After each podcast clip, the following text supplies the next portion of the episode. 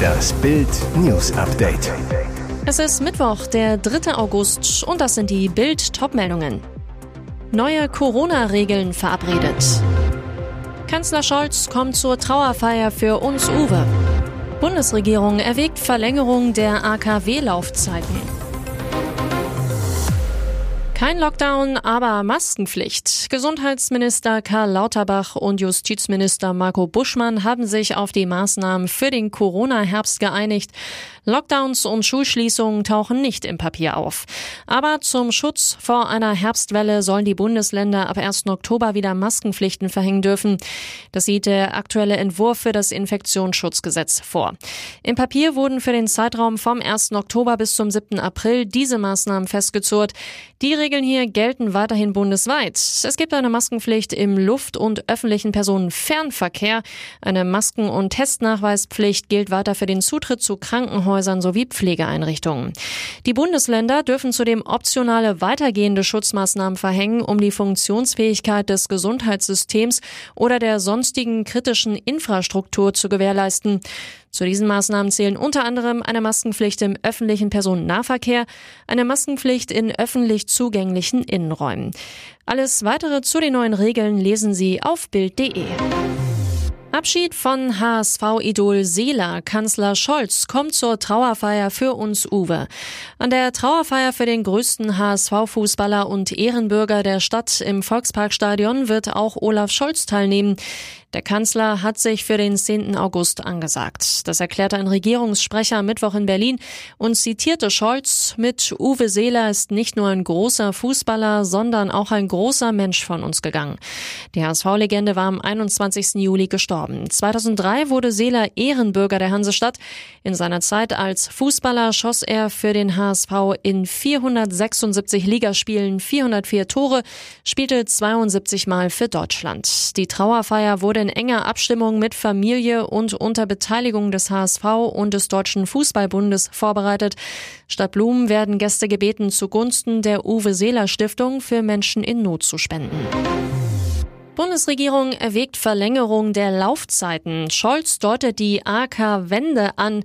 So klar hat er das noch nie gesagt. Bundeskanzler Olaf Scholz kann sich die AKW-Wende vorstellen, gemeint die Verlängerung der Laufzeiten für Deutschlands Atomkraftwerke in der Energiekrise. Die Kraftwerke seien zwar ausschließlich relevant für die Stromproduktion und nur für einen kleinen Teil davon, sagte er am Mittwoch in Mülheim an der Ruhr, aber trotzdem kann das Sinn machen. Vor einer Entscheidung solle zunächst das Ergebnis des laufenden Stresstests zur Energieversorgung abgewartet werden. Er wies auch darauf hin, dass die Gasspeicher in Deutschland momentan besser gefüllt sind als in früheren Jahren und zudem ab Ende des Jahres die geplanten neuen Flüssiggasterminals in Betrieb gehen sollen. Dies werde Deutschlands Möglichkeiten für Gasimporte unabhängig von Russland Deutschland deutlich verbessern. Scholz verwies auf den unterschiedlichen Ausbau der erneuerbaren Energien in den Bundesländern. Sie wissen, dass das insbesondere in Bayern langsam vorangegangen ist mit dem Ausbau der Windenergie. Auch der Ausbau der Übertragungsnetze in den Süden sei nicht so schnell vorangegangen, wie das geplant war. All dies müsse berücksichtigt werden. China droht Taiwan mit großer Katastrophe. Es ist ein explosiver Besuch, zumindest für Chinas Innenpolitik. US-Spitzenpolitikerin und Sprecherin des Repräsentantenhauses Nancy Pelosi ist am Dienstagabend in Taiwan gelandet. Wegen der Pelosi-Reise eskaliert die nationalistische China-Propaganda auf allen Ebenen. Eine ab Donnerstag geplante Militärübung unterstreicht die chinesischen Absichten gegenüber Taiwan noch einmal deutlich. Denn die von China geplanten Übungszonen für sein Militär dringen in Taiwans Hoheitsgewässer ein. Das Land fürchtet eine See- und Luftblockade durch die angekündigten Manöver Chinas rund um die Demokratische Inselrepublik. Peking betrachtet Taiwan als Teil der Volksrepublik, beschreibt den Inselstaat als abtrünnige Provinz. China lehnt offizielle Kontakte anderer Länder zu dem Inselstaat strikt ab und hatte die USA vor einem Besuch gewarnt. Galaxie hinter dichtem Sternenstaub enthüllt. Hochmoderne Infrarotkameras an Bord des neuen James Webb Teleskops machen es möglich. Erstmals zeigen NASA und ESA ein gestochen scharfes Foto der bekannten Wagenradgalaxie im All. Das hat es in dieser Schärfe wegen des Sternenstaubs rund um die Galaxie noch nie gegeben. Das sensationelle Bild ermöglicht einen Blick ins Chaos dieser Galaxie und enthüllt laut NASA neue Details über die Sternentstehung und das zentrale brutale schwarze Loch im Zentrum der Galaxie. Die Wagenrad-Galaxie liegt rund 500 Millionen Lichtjahre von der Erde entfernt im Sternbild Bildhauer. Sein Aussehen, ähnlich dem Rad eines Wagens, ist das Ergebnis einer Hochgeschwindigkeitskollision zwischen einer großen Spiralgalaxie und einer kleineren Galaxie, die auf diesem Bild nicht sichtbar ist. Und jetzt weitere wichtige Meldungen des Tages vom Bild Newsdesk. Gerüchte um Barcelona-Star und den BVB. Auf der Suche nach einem Ersatz für Sebastian Aller wird Borussia Dortmund mit vielen großen Namen in Verbindung gebracht. Nach Informationen der spanischen Zeitung Sport soll der BVB nun um Barcelona-Angreifer Memphis Depay buhlen. Bild weiß aber, bisher gab es keinen Kontakt zwischen dem Spieler und den Schwarz-Gelben. Depay wurde in den vergangenen Wochen immer wieder auf den angeblichen Streichlisten des Clubs gehandelt. Wie die Sport weiter berichtet, wollten die die Katalanen ursprünglich 20 Millionen Euro haben. Mittlerweile soll man eingesehen haben, dass man die Forderung deutlich senken muss. Fest steht jedoch, dass der Angreifer definitiv nicht für lau gehen wird. Der Holländer soll bei den Katalanen rund 12 Millionen Euro pro Jahr kassieren. Da sein Vertrag im kommenden Sommer ausläuft, ist zudem eine Laie nicht möglich. Außer Barcelona würde noch mit ihm verlängern. Damit wäre der BVB wohl raus. Eine Ablöse und ein dickes Gehalt ist zu viel. Seltener Moment. Brad Pitt spricht über Tochter Shiloh.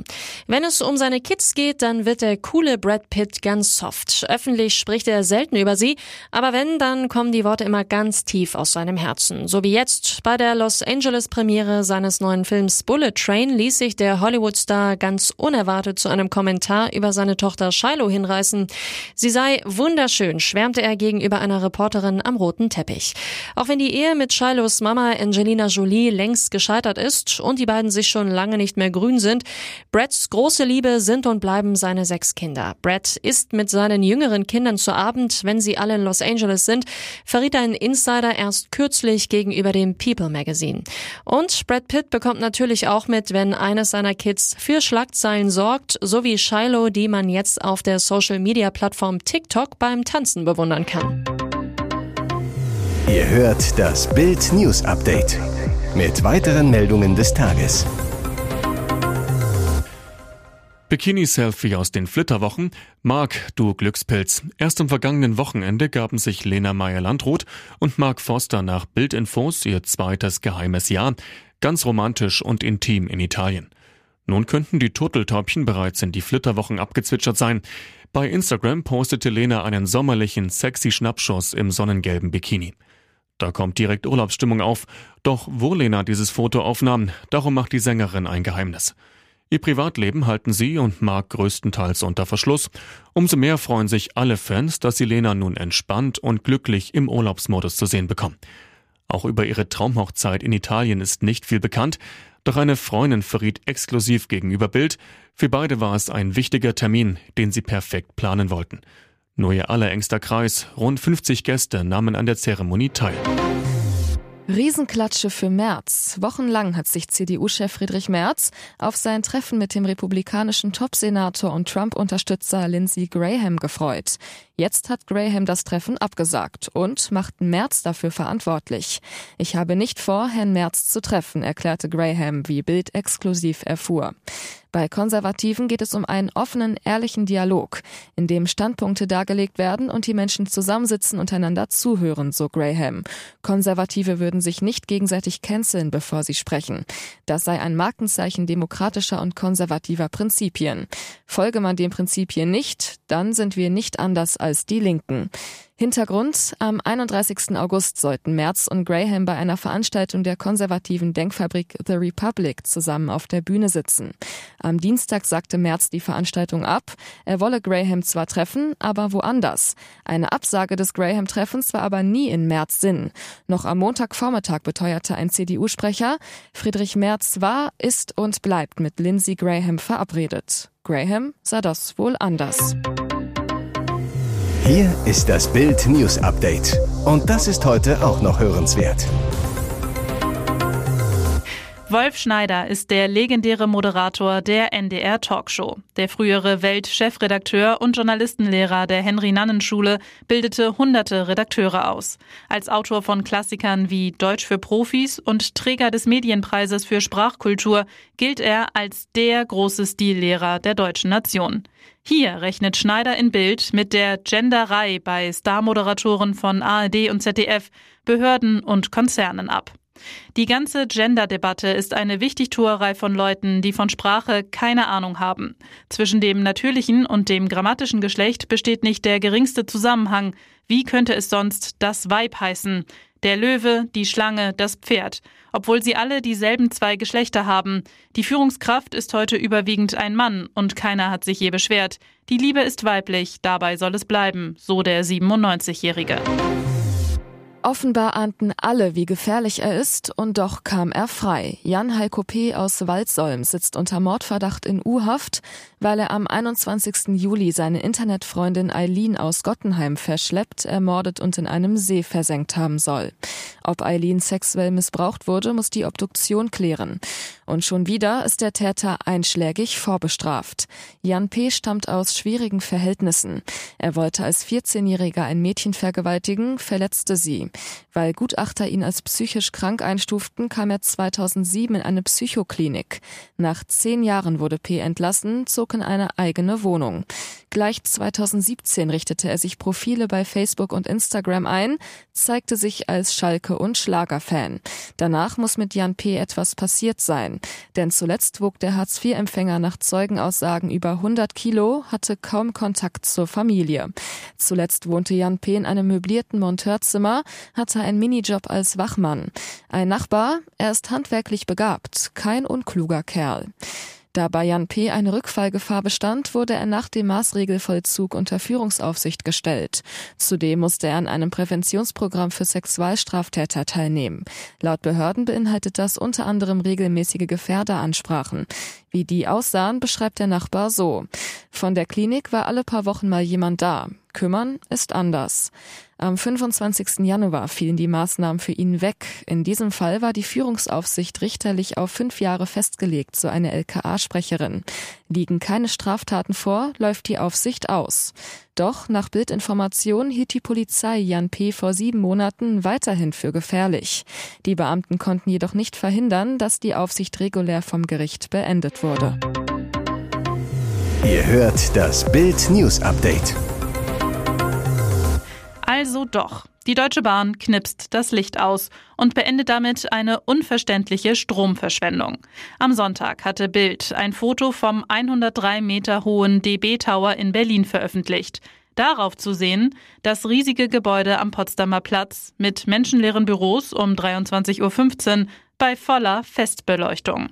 Am Dienstag dann die Kehrtwende.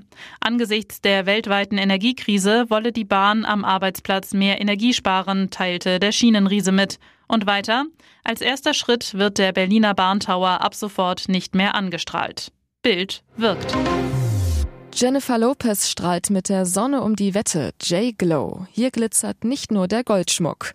Jennifer Lopez verbrachte gerade erst ein paar romantische Tage mit ihrem Neuehemann Ben Affleck in Paris. Jetzt ist sie für die Arbeit in Italien unterwegs. Den Job möchte man haben. Am vergangenen Wochenende trat sie auf der Insel Capri bei der UNICEF Wohltätigkeitsgala für die Ukraine auf. Am Montag posierte die Schönheit dann für ein Fotoshooting in der Sonne. Ein echter Hingucker. Bei über 30 Grad regelt sich JLo im knappen gelben Badeanzug auf einer Sonnenliege und setzt ihren durchtrainierten Traumbody perfekt in Szene.